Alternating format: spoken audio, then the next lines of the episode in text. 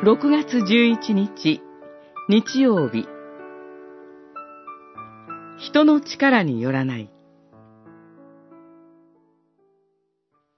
その男が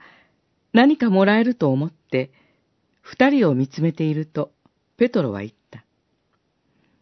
私には金や銀はないが、持っているものをあげよう。ナザレの人、イエス・キリストの名によって立ち上がり、歩きなさい。そして、右手を取って、彼を立ち上がらせた。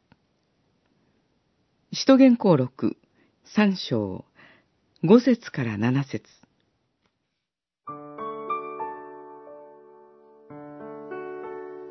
使徒言行録三章には、エルサレム神殿の美しい門のそばで物乞いをしていた四十過ぎの一人の男性が、ペトロのイエス・キリストの名によって立ち上がり、歩きなさい、という一言で、歩けるようになった奇跡の物語が記されています。するとたちまち、その男は、足やくるぶしがしっかりして、踊り上がって立ち、歩き出した。そして、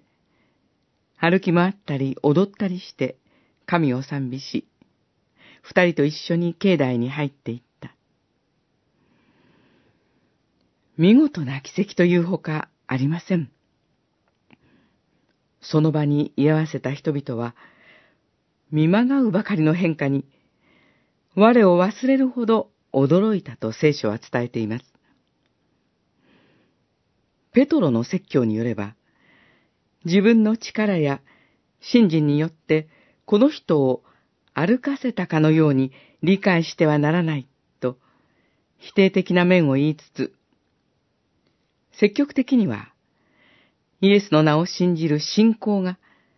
あなた方一同の前でこの人を完全に癒したのです。と述べています。人の手柄なのではなく、